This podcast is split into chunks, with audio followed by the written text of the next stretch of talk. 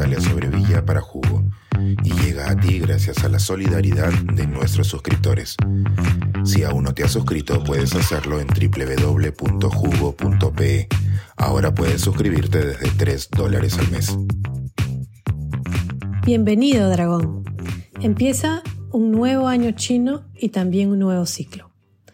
Ayer, 10 de febrero, se dio inicio en muchos países de Asia el nuevo año lunar. De esta manera comienza el Festival de Primavera, donde millones de personas celebran un nuevo ciclo de vida. Aquí y en muchos lugares se le conoce como Año Nuevo Chino, a pesar de que son muchas las comunidades que organizan sus calendarios de esta manera sin ser parte de China.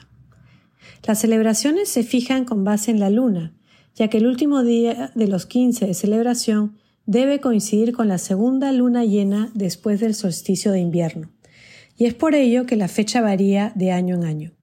Así, la manera de fechar esa celebración está emparentada con la que luego será la Semana Santa en el calendario cristiano, que debe empezar en el domingo siguiente a la primera luna llena del equinoccio de marzo, lo que es primavera en el hemisferio norte y otoño en el hemisferio sur.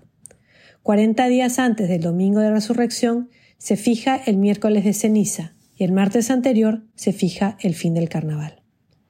Todas estas celebraciones nos unen a los antiguos ciclos de la tierra, que nuestros antepasados utilizaron para desarrollar la agricultura, y no debe sorprendernos que aún hoy, cuando la mayoría de nosotros ya no tiene una conexión personal con el campo y mucho, muy pocos cultivamos lo que comemos, sigamos tan unidos a los ciclos de la tierra y la luna. Pero volvamos al año nuevo chino. Este que comienza es el del dragón de madera, y según las predicciones de Ludovica Skirri, va a ser uno de muerte y resurrección, un antes y un después.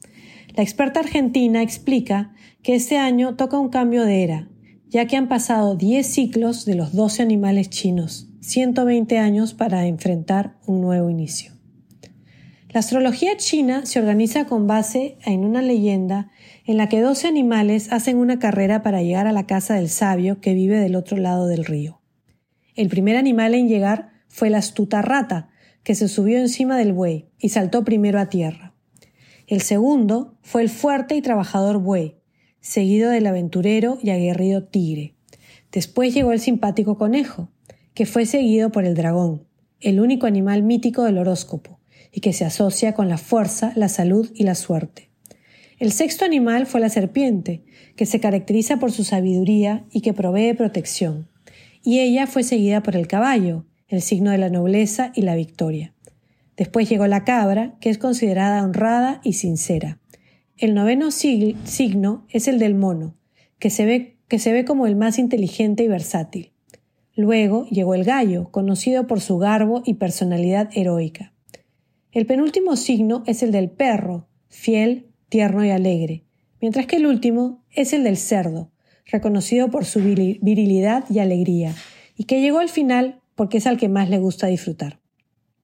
Lo interesante de que los ciclos sean de 12 años es que coinciden con cómo se desarrolla la vida de las personas, que mayormente solemos llegar a tener 6 ciclos o si tenemos suerte 7.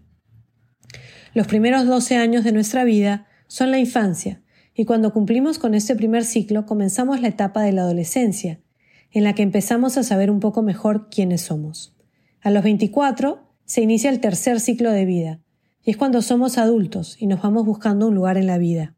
A los 36 ya estamos más afianzados, y así como el tercero, el cuarto ciclo de nuestra vida suele ser muy intenso. Después de los 48 ya estamos en la etapa de consolidar las cosas, y es por ello que a los 60 nos convertimos en venerables y comenzamos un sexto ciclo de vida, que ya debe ser más tranquilo, al igual que el séptimo ciclo, que comienza a los 72. Quienes tienen la fortuna de comenzar una octava vuelta de la rueda a los 84 ya han llegado al momento más calmo de la vida. Y ya son muy pocos quienes a los 96 son regalados con una novena vuelta. Hay cierta sabiduría al pensar la vida compuesta por estos ciclos de 12 años. De la misma manera, no todos los ciclos son iguales, ya que los elementos van cambiando. Así los nacidos en los años que comienzan en 0 o 1 son de metal y se caracterizan por ser alegres e independientes. Los que nacen en años que terminan o dos o tres son de agua y suelen ser personas creativas, transparentes y amantes de la verdad. Los nacidos en años que terminan en cuatro o cinco son de madera y son fuertes, emprendedores y audaces. Los de los años seis o siete son de fuego, tienden a ser originales, positivos, pasionales y amorosos, mientras que los del ocho o nueve son de tierra, confiables, comprensivos y solucionadores de problemas. Podemos creer o no en los temas esotéricos, pero es innegable que nos entretienen y nos hacen pensar en cómo somos y en cómo nos relacionamos los unos con los otros. En China, la creencia en los signos es tan grande que se espera un pequeño boom de natalidad este año porque el dragón es considerado uno de los animales con más fortuna. Por muchos años mi madre y mi tía se reunían con sus amigas los años nuevos chinos para conocer las predicciones para cada uno de los animales. Siempre las leía una mítica amiga suya, a quien conocíamos como la gata, por sus impactantes ojos verdes y amarillos. Hasta ahora recuerdo su risa contagiosa hasta llegar a mi animal, el último del ciclo, y decirme lo que me traería el año.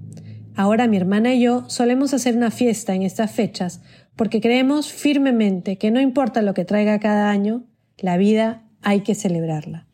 Gong Fei Hei Fat Choi, felicidades y que sea próspero. Suscríbete a Jugo y espía en vivo cómo se tramó este artículo. Nuestros suscriptores pueden entrar por Zoom a nuestras nutritivas y divertidas reuniones editoriales. Suscríbete en www.jugo.p.